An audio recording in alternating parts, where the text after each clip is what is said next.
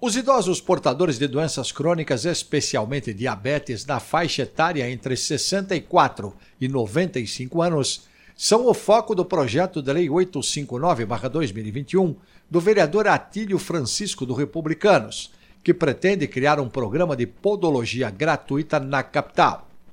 Para isso, a proposta acrescenta um novo artigo à Lei 13.834, de 27 de maio de 2004, que institui a Política Municipal do Idoso. Caso seja aprovado, a Secretaria Municipal de Assistência e Desenvolvimento Social, que coordena a Política Municipal do Idoso, será responsável pelo serviço de podologia, a ser prestado por uma equipe de acompanhantes comunitários. Os detalhes no texto da jornalista Andrea Godoy no portal da Câmara sãopaulo.sp.leg.br.